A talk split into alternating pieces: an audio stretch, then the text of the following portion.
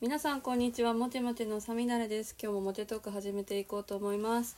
この番組では海外で生活をされていた方やお仕事されていた方をゲストでお招きしたり映画関係者の方エンターテインメント業界でお仕事されている方をゲストでお招きしていると話を聞いているような番組です本日も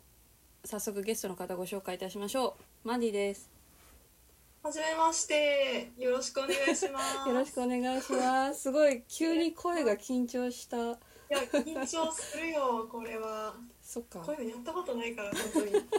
なんかごめんなさい急に 呼び出して。えー、マンダイと申します。あよろしくお願いしよろしくお願いしまますす。マンダイさんだからマンディって呼んでまそうす。、そうなんです。うん、大学が一緒だった大学の同級生ね。はい。でもゼミは違ったんだっけ？いや私、ゼミも一緒じゃなかった。あ、違う。あれ私川上ゼミ。あ、じゃあ、違うあわ。違もう、もう忘れてしまった。う。 うん、そうね。映像？でもね、違う違う。うん。あれそだ誰のゼミだっう。たっ構け？造ゼミからの。そっあかの先生。映像系のゼミ？ジャスミンと一緒そ？だっけ？そう。あそうなんそうなだ。ジャスミンと一緒か。そう。あでも、あんまり。うん。ゼミの時は喋ってなかったかも。あそうなの？なんかゼミ自体もあんまりうん。なんかこう自由参加みたいな感じで、うん全員がこうバチッと揃ってる瞬間が少なくてゼミなのに？も うもうそんな感じだったから、うん、そんなゼミってあるんだ。うん、確かに今思うとちょっとあれだね、ちょっ確かにと、うん、不思議だよね。川上ゼミって割とバチッとみんな揃ってるイメージがあって、、そううんうなんかん、肖像ゼミっていう名前だったけどそのうん肖像先生は、あの途中でその亡くなられて別の先生にうん、変わってちょっとその先生の名前あそっがか出てこないというあの由々しき事態桑原さんではなかったです か？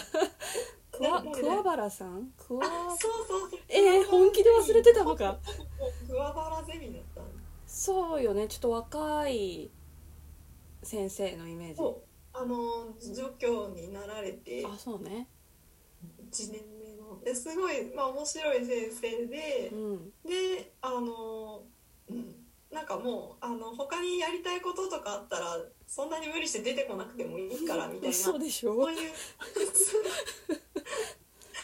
生って自由参加な感じで、すごいジャスミンのことめちゃめちゃ覚えてるしあーなんか発表とかも聞いてたけどうん、微妙に人数多かったですね1718人ぐらいいた気が一番多かったんじゃない？確か。もう地味に多いかってそうよねで。もそのそうなのでもその1718人がこうバチッと揃ってるタイミングがほぼないからまばらな感じでこうゆるゆるとああ。みんなの発表を聞くみたいな。なるほどねちなみにそのマンディが入ってたゼミがその映像系なんか映画とか演劇とかそういう映像関連を取り扱うゼミっていう認識でいいのかなそうですね、まあ、映画の子もいればうんアニメとかの子もいるあーしそういう系とかなんかうん舞台とか、うんミュージカルとかとりあえずこう動く映あーパフォ像ーミングアーツ的な芸術あー全般は OK な感じであそうだったんだなそうるほどねそう私がいたゼミが服飾学工芸とかもあるのかなあそうそうかわそうそうそう川上さんはそう昔の着物の研究をしてるちょっとおしゃれな、ああそっか教授そそこなんか着物の授業はなんか受けた覚えはあるねそうねそう着物をメインでなんていうの江戸時代のファッション誌を昔の日本語で読み解くみたいなゼミうをん知ってるから多分全員揃ってて。その後自分のその好きな発表をしていくんだけどそれも結構それこそ肖像ゼミよりも多岐にわたってたんじゃないかな私なんかタータンスコットランドの、えーあそうだったのそうタータンの研究がしたくてそのゼミに入ったしまあそれこそ千咲ちゃんとかは着物だしでも別の子は室町時代の美男子について調べたりもしてたし美男子美男子美しいとは何かみたいなおー割すとごいいろんな人がいたかもねえしゅうこちゃんもねそれこそ台湾の民族衣装とかについても調べてたー、しそ、んなんだったんだうん、割と服飾系ではあるけどいろんなジャンルはあったかも、えー、そっか服だったんだそねう服飾でした実は全、然何やってるんだかわからないうん、感じだったそうだよね私もマンディたちのゼミが何してるかって分かんなかったけど、ま あ、ジャスミンがタルコフスキータルコフスキーって言ってるからなんかロシアの映画うんとかそういう系だよね、そうそういう系をやってたジャスミンはうんそれしか知らないうんうんそうよくこのポッドキャストとかもジャスミンと一緒にやったり、まあ、メインがインスタで2人で日本語とフランス語の喋ってたりするから2人はどういうどこで出会ったどういう関係みたいな聞かれてまあ大学の同級生みたいな 無難な感じで言ったら「えでもジャスミンフランス人だよね」みたい な感じになっちゃうから「あーん」って言って濁しちゃう。そうそうそうでもジャスミンもフランス帰ってたからねあそう大ね学卒今業しはて今はちょうど何年か前2年ぐらい前に日本に戻ってきてうん仕事をしてるねそうんうな何のお仕事フレンチレストランえー、でシェフやってるのかな、うもんう、その道にそう料理の道に彼女は行ってしまった、あらうーん、映画の世界に私が行ってうんジャスミンは料理の世界に行っちゃいましたねああすごいなでもちゃんと体制してなんかおのおのねねうん、そうなんか全然マンディの紹介をしないまま思い出話をしちゃったんですけれども 今日のゲストのマンディは、えー、と編集者っていうはいくくりで雑誌とかを作っているです方ねで一応私の中でだけどなんだろうエンターテインメント業界のくくりになるんじゃないと思ってお呼びしましたはいありがとうございます 何せ私も出版社を目指してたことがあってあそうなのそうです大学の就活はずっと出版社か新聞社その活字の世界でえーうん私生きていきたいと思って受けてて、あそうだったんだそうでも気づいたら映画の世界にいて不思議だなっていう、えーそんな感じだったからなのでそうそうねその職業についていろいろ聞いていければいいかなと思ってるんですけどはいはい具体的にマンディは普段どんなお仕事をしてどういうものを作ってるんですか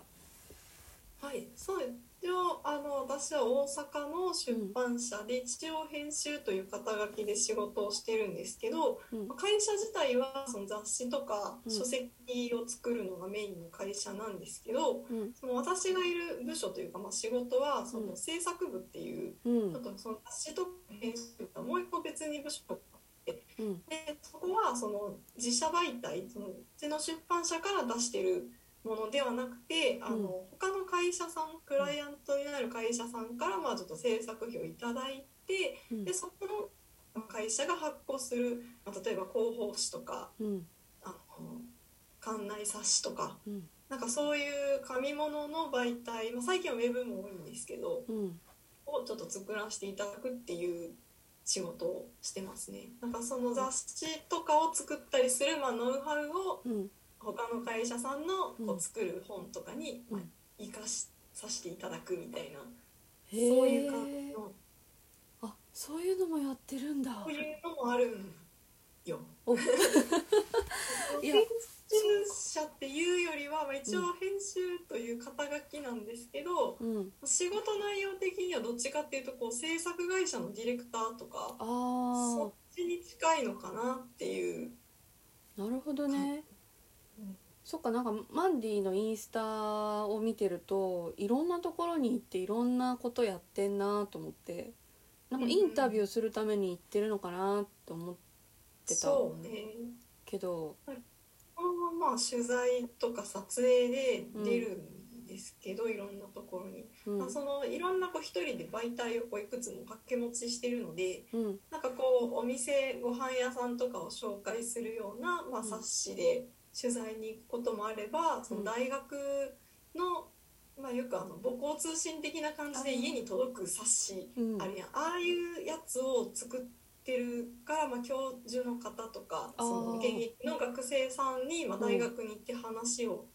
聞くっていうこともあるし、うんあとはなんかその商業ファッションビルとかにこうあの入ったところのラックに刺してあるようあーあなるフリー添削ペーパーのそうみたい服とかなうんあの飲食店のこうグルメとかこう載せているようなああいう冊子も作ってるかあらそういう時はもう結構そうあのスタイリストさんをつけてこう服の撮影をしたりとかうんそういうこともあったりで結構その自分が受け持つうんあの仕事によって結構こうその日やってることが変わるというかえー、面白そうですはい。なるほどねなんかでもその活動を聞いてたらマンディってその大学時代広告研究会みたいなあ部そう活そにうそ入ってうくそれと似たような感じそうなの結かな構似てるかもねなんか広告研究会ってうん余談になるんですけど東京とかだとものすごいチャラいっていうのを聞いていて私は関西だから、うんまあミスコンとかやってるうん大学とかの広告研究会とそうんの割と関西は全体的にどこの大学も落ち着いててうんもうちょっとそこのウェイの度合いが下が可ってる愛いのとかそう東京のね貢献でもちろんすぐこうバリバリやって活躍してる人もいると思うんですけどうんなんかその辺なんか関西と関東でちょっと雰囲気が違うみたいでああで、まあ、私のいた大学の広告研究会は一応なんかそのマーケティングの勉強をしたりとかあとはなんかその CM 作ってそううん CM のその学生のこう CM コンペみたいなのに出したりとか。うんなんかそのフリーペーパーを自費で作ってこう学内で配ったりとか,、うんなんかそういうことをしてたサークルで、うんまあ、割とその中でこうフリーペーパーを作るグループにいたから、うんもう結構やることは似てるというかそのまま大人になったみたいな 感いじがやーあるなかんもかいいすごくいいそれなんかやること変わってないな10年ぐらいってめっちゃ最近あ。あ瞬間がこう夜中とかにこうやばいと思ってこうパソコンに向かっている時とかに、うんなんか学生の時からこんなことずっと続けてるような気がするなっていう。あーすっごいわかる、まあ、言うて私もあの映画制作サークルに大学時代にいて、まあ、ジャスミンとねで文化祭が大きなイベントでそういうサークルってうん映画の上映会があるから映画を作らないといけないっていうので撮影して編集してで広告こう広報かななんか宣伝してみたいなその過程をやってる時に私も映画業界にいたからなんか学生時代と変わらないせわしなさと追い詰められ感 はやっぱ感じてた、ううんん、いやそこはそなうんかそう変わんないなと思って分。解は違えど似てるかもね。うん、そういえばなんその何がきっかけでその出版社、まあ、もちろん就活したからだとは思うけど、うんどういう経緯でそこに、そうあですね。うん、働くことになったのあとはそのうん編集になりたかったわけでもなくてそんなに。おう、まあ中学生とか高校生ぐらいの時は。うんなんかもうちょっとこう報道とかそれこそ新聞社とかうんのなんかそういうこう取材して記事を書くみたいなうん仕事がしたくて、まあ、それは雑誌の編集とはまたちょっと違う感じの方向性でうんであの大学に入った時も最初はその新聞部とか、うんそのなんとかジャーナルみたいなそういう感じのサークルとかに入ろうと思っててうんでそれでいろいろ探してたんですけどまあなんかちょっと個人的にこうハマるうんあのサークルとか部活が見つからなくて。うんでまあどうしようかなと思ってた時にたまたまその貢献のうんそのフリーペーパーがこうあの新入生歓迎ブースみたいなのを作ってうんその CM を流したりしてるコーナーがあってでそこにあるフリーペーパーを見てうんめちゃくちゃそれが当時面白くてうん面白かったとこ思れうやりたいと そのちょっと報道とかと全然違う感じになったけど、うんそっち行きたいと思って、うんでそのサークルに入ったんですねあ。ーでそしたらうんそのサークル、まあ、広告研究会に、うんあのの OB の人でうんあの出版社で勤めてる方が、まあ、もう全然学年とかかぶってないんですけどいてて、うんでその人がいる会社が今私がいる会社なんですよ。へえあそうそうななんんかだそうなんですででもともとその OB だった人が、まあ、その出版社に行ける人が、うんその学生バイトをうん雇ってて、お手伝いとかをこのしてくれるで、そのな学生バイトの子が4年生になる時に自分とこのサークルの1年生の後輩を紹介して辞めてくみたいなうんへでえまたその1年生の子が4年生になる時に後輩紹介して辞めてくみたいな感じでうんそのうちの大学の貢献枠みたいな学生バイトの枠が1人分あったんですよ。おーなるほどうんでそれの流れで貢献の先輩に私も紹介してもらってその出版社にうん学生バイトで最初入ってうん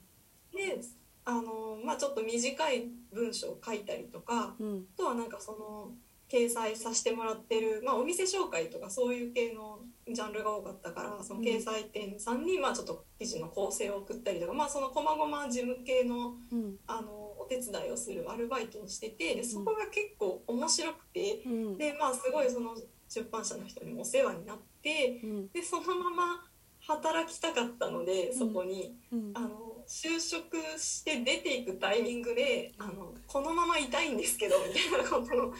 どうにか雇ってもらえませんかねみたいなことをお願いしてうんそしたらご縁があって入れてもらえたっていうなんか実は就活して入ってないんですよね。あそうなんだそうそうなんですいやなんかうん乾と一緒じゃないあそうねそうそうそん似てるうん乾もなんか学生バイトから入ってなんかずっとやってた気がするそう。ねねくんもうん他の会社でうんアルバイトもう本当でっち奉公みたいな感じでお手伝いに入っててそのまま流れで入れてもらったのかな。もうなんかいろいろあってうちに来たみたいなあそう感なんじだだったと思うんだけど、うそうなんかあんまりでうちのそういうこう、あのお大手の東京の出版社とかは新卒採用があって。うんあの普通にこうリクナビとかそういうところに出して面接してっていうのなんですけどあんまそういうこともやってる会社って出版社って基本ちっちゃいから、うんまあ、関ない西よなんかね特にほぼほぼなくてうんでその中途採用しかないうんから、確あかるに程度どっかで経験積んだ人が中途で入ってくるっていうパターンがほとんどなんですけど、うん私はその学生バイトからうん他の会社を経由せずにずっといてるからうんそれはなんかあんまりあの多くはないパターンっていうかみたいですね、うんその新卒で入るっていうのはだってもう出版社って希望者数とその内定者の枠が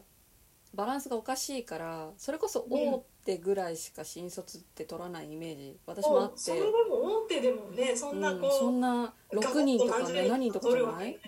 本当うん10人とかそれぐらいなんじゃそないれぐらいだと思うあのね3つの大きな講談社とかうん集英社とかそれでも多分2桁取るか取らないかぐらいだしそうそうだと思うだから狭きもんだから本当にね、本当にそう未経験でうん、入れさせても押しかけ女房みたいな感じでいやいやいやいや入ってるからそれは本当にラッキうんね、確かに他の出版社も私受けたけど就活の時にー、うん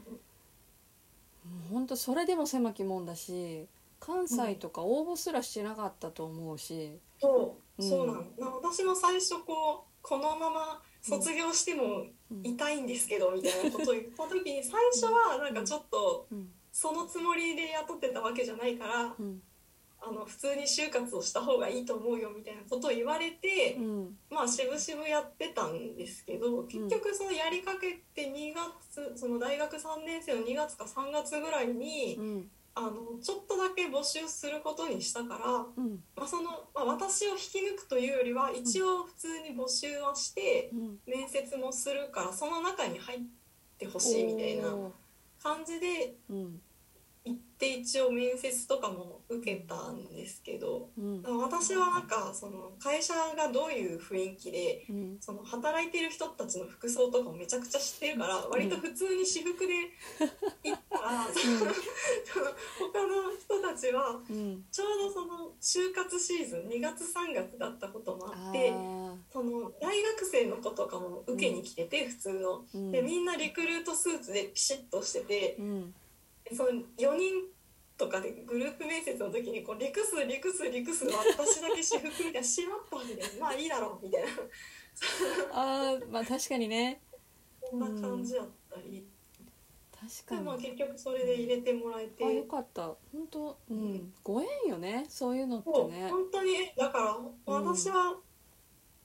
こんなことになるとは大学入った時は思ってなかった し貢献に入るつもりは全くなかったんだけどうんたまたますごいこう面白い人がその時貢献にいてうんで入ったらたまたまそういうつながりのある先輩がいてうんでそのまま入ったらすごいその会社も面白くてっていう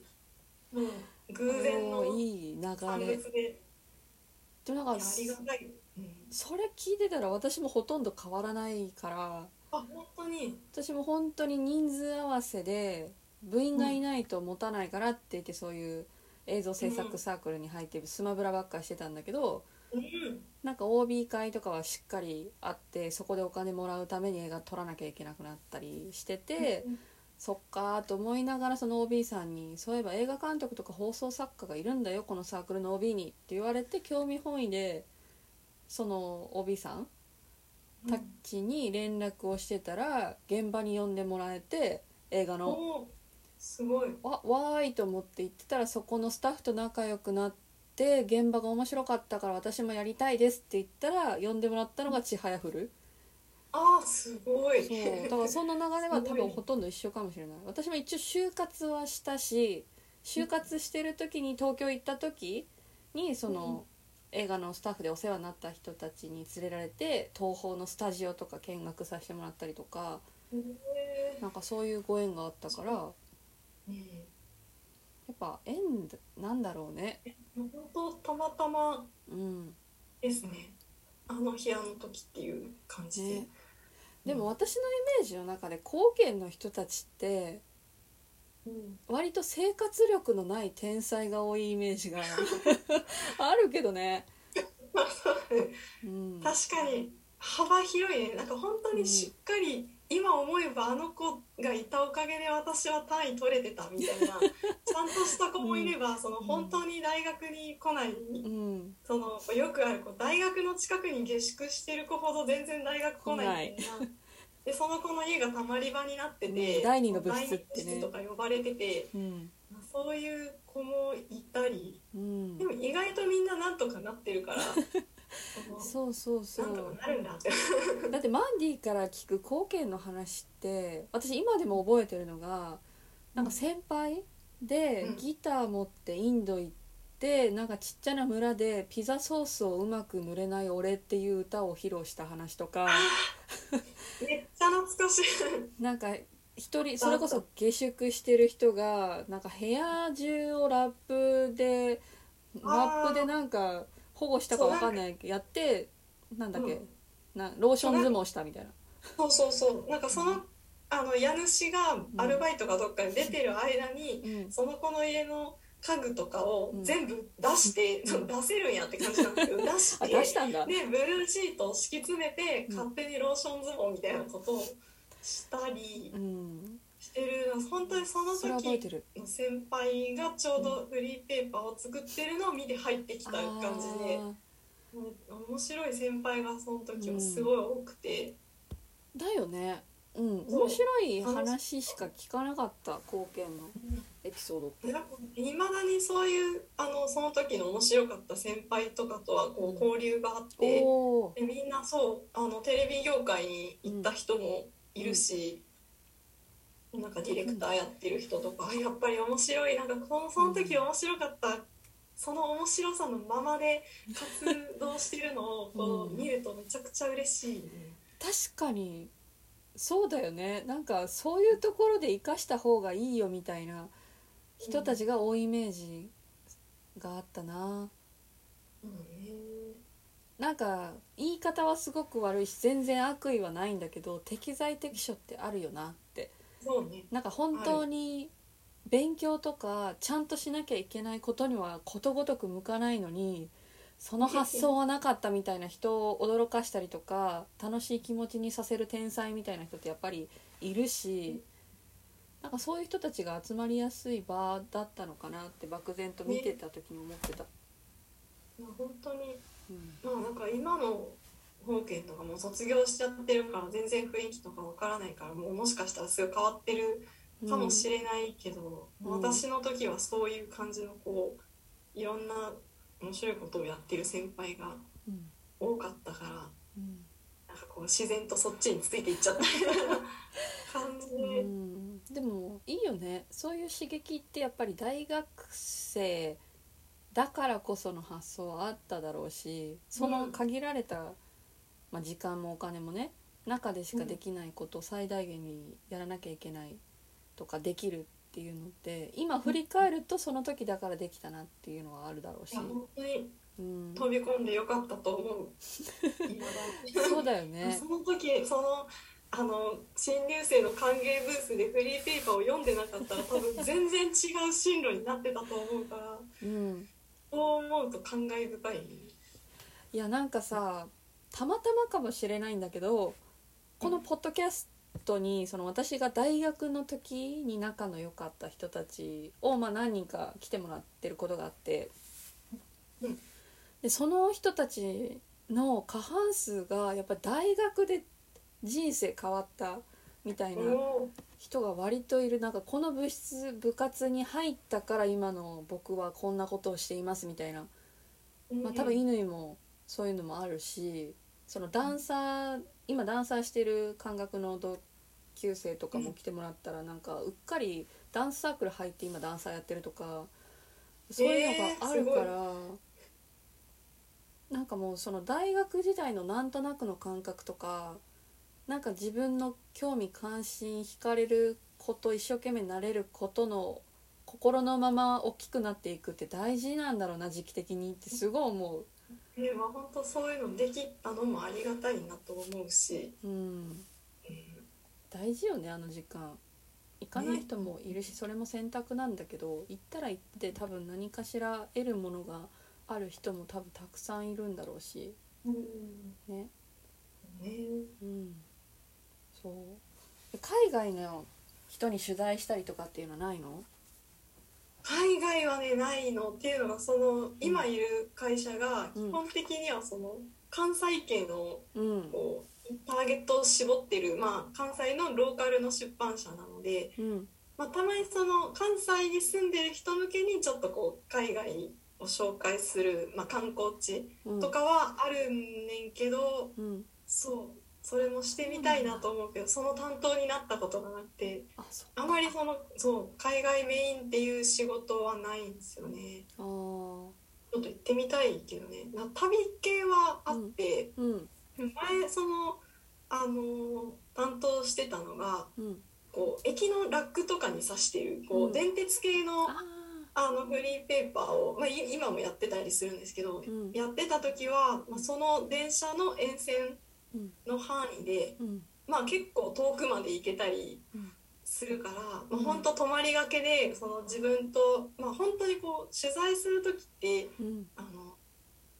なんというか取材の内容によってこう何人チームで行くかっていうのはバラバラなんですけど、うん本当に最小単位だと、まあ、うん私とカメラマンさんと2人とかうんであの飛行機に乗ったり、まあ、新幹線に乗ったりして遠くまで行ってうんその美味しいものを食べさせてもらい綺麗なものを見ながらこう取材して写真を撮らせていただいてっていうなんかそういうのめちゃくちゃ楽しいねなんかあ今ーそういう仕事がちょっとうん離れてしまっているんですけど、あのはい担当の都合でもう一回やりたいと思ってますねおいーつでも。なんか乾もうんあれよねなんかご飯旅なのかな、うあれわかんないけどなんかご飯のことばっかり上げてたりとかツイッターとかでだからそういう系なんだと思ってうんとか、うん、まさにああいうもっと私よりもこう旅系の案件をやっている子だから、あそうなんだいつもうん、見てて羨ましいと思いながらあそっかいろんなジャンルあるんだそう地方のなんか多分映画のロケとかさ、うん撮影とかでその地方に行ったりとかするこうとんあるよね、ななんかあるああいう時のこうなんめかちゃくちゃいいよねあれ日中朝からすごい動いてあちこち行ってで、まあ、ビジネスホテルとかに宿取ってるんですけどうん私の場合その6時とかに1回うんチェックインしてうんこう荷物置いてうん6時半にまたロビー集合でみたいなそ感じでまたご飯食べに行ったりする時のそそうのこううちょっとしたワ慣クれワなク、いね、街のうこんのご飯とかめちゃくちゃ美味しいしそうんの地酒とか。ほんとなねんか、そう旅先のわこうよくわからないビジネスホテルとかに泊まるのもめちゃくちゃ好きだったし、うん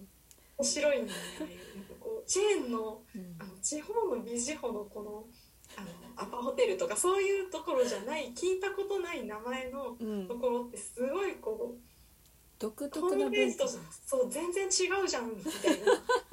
めちゃくちゃあるんであーそれはそれでいいっていうそのテレビつけたらローカルの全然知らない番組とかがやってて、うん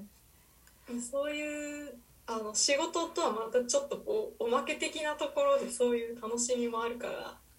旅系の取材は本当に面白いですね。私も地方ロケ好きだったなそういう意味ではうんうんまあ地方のね特産物とか料理とか食べれるっていうのもあるしもしナイターがなければね、夜の撮影がなければそうやってスタッフ同士で飲みに行ったりできるっていうのはあるし街がそんな大きくなければそこの旅館うにん泊めさせてもらったり、大きなホテルその、まあ、撮影隊って70人80人いっぱいいるから、うんその規模が泊めれる旅館とかホテルじゃないと入れなくて。うん温泉付きの旅館とかあこの作品お金あるなと思いながら泊まらせてもらったりそっかてた70人とかを止めれる場所ってなると本当にそう、限られるっていうか探す方は大変そううね。ん、だと思うだからもう制作部さんにはありがとうしか言えないいつ も宿とかね撮影場所とかご飯のお世話をいろいろしてくれる部署の人たちだったから制作部映画の制作部っていうとそういう部署の仕事になっててそうそう車止めとか交渉する人ううんんのイメージそうそうそうなるほどうんいいななんかそうやって聞いてるとまあ乾がまあゲストで来てくれた時も一応お話ししたんだけどマンディがツイッターツイッターじゃないやインスタとかでこの雑誌この本作りましたみたいな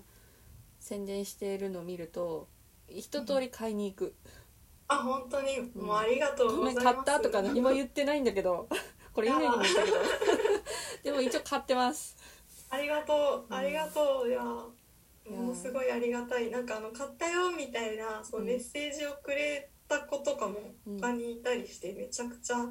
嬉しいよね嬉しいしそう、でも私なんかそういうのの、あの、うん宣伝というか、ちゃんと告知をきっちりしている人って本当に偉いなとう思っんてて、わかるわ私もできないから、で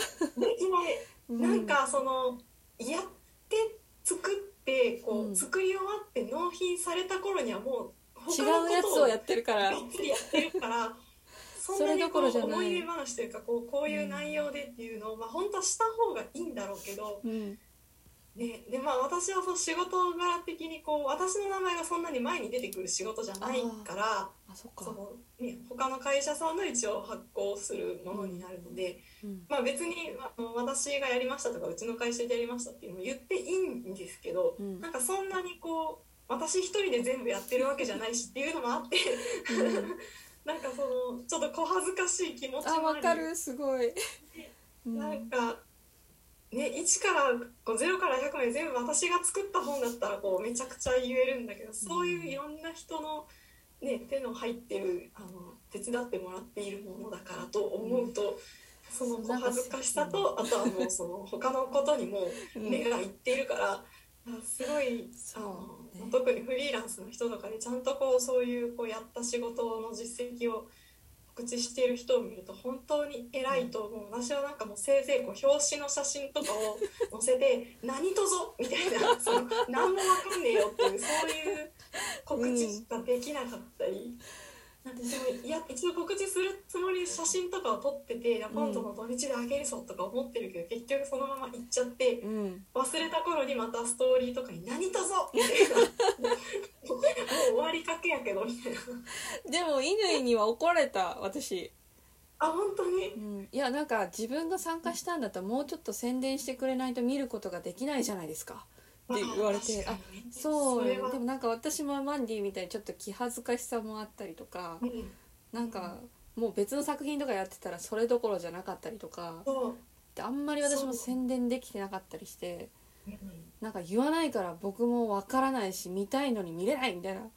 うん、あなんかありがとうそうやって思ってもらえてみたいな本当にそうね、だからその私はこう編集として、うんこう例えばカメラマンさんとかライターさんとかうんデザイナーさんとかまあいろいろな人をこうディレクションする立場というかうんでその人たちがこういう仕事やりましたっていうので言ってくれるとやっぱめちゃくちゃ嬉しくて、うん自分がこうお願いした仕事でうんこんな仕事その人がこういう仕事しましたでこんなこんなでこんな感じでしたみたいなこういろいろ感想とかうんあの思いを話してくれてるのを見るとめちゃくちゃ嬉しくてああこの人にお願いしてよかったとかすごい思う。そっなかんてディレいうこクシとョはンまあ私ももっとした方がうんいいといいん思だう、ろうけど。うん、でもまあわからないでもないけどそうだよねあそうだよねちょっとねう今ん夕方だから暗くなってきて今マンディさんがお部屋の電気をつけました あごめんなさい突然消えてしまいました。なんか一回一応乾にもゲストで来てもらって編集者とかライターでどういうお仕事なのって聞いたことがある手前今回マンディにその仕事についてあんまり深く話はうんうん聞いてないんだけれどもなんかこれは私がやってる仕事のこだわりとかうんなんかこれは譲れないみたいなのはあったりします仕事上でなんだろうなんか自分のルーティンじゃないけどマイルールみたいなものとか、マイルールうん、えー、なんだろうマイルールねまあでもすごいこう全然プロフェッショナルな答えにならないんですけどなるべくこう基本的に機嫌よくいるというか大事すっごい大事ね、なんかうん、あのいろいろあるじゃないですかこう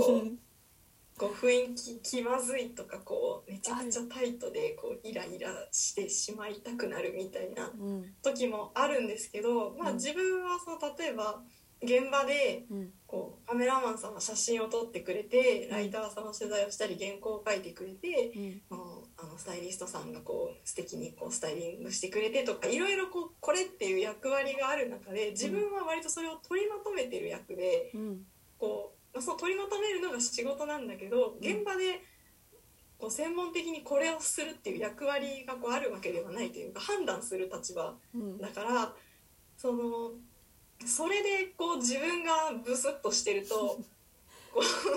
う雰囲気的に何なんだってなるし、うんまあ、別にそのねあのずっとヘラヘラしてるっていうわけじゃないけども、うんまあ、基本的にはこう場の雰囲気をもうそれぐらいしかこうできることがないというかなそれこそこうお昼ご飯行く場所とか晩ご飯食べに行く場所とかこうスタッフさんを連れてどっか行く時にこう下調べしてうんこの辺だったらここが美味しいらしいから行きましょうみたいなうんのをまあちょっと調べておくとか、まあ、なるべくこうみんながいいテンションでうん仕事をしてもらえるようにうん雰囲気を作るためには基本的にこうあの話しかけにくいオーラというかあー私がへそ曲げないっていうのはいや本当大事そういうの多分どの仕事でも当たり前なのかもしれないけど仕事を振られやすいとか質問されやすい雰囲気を作っとく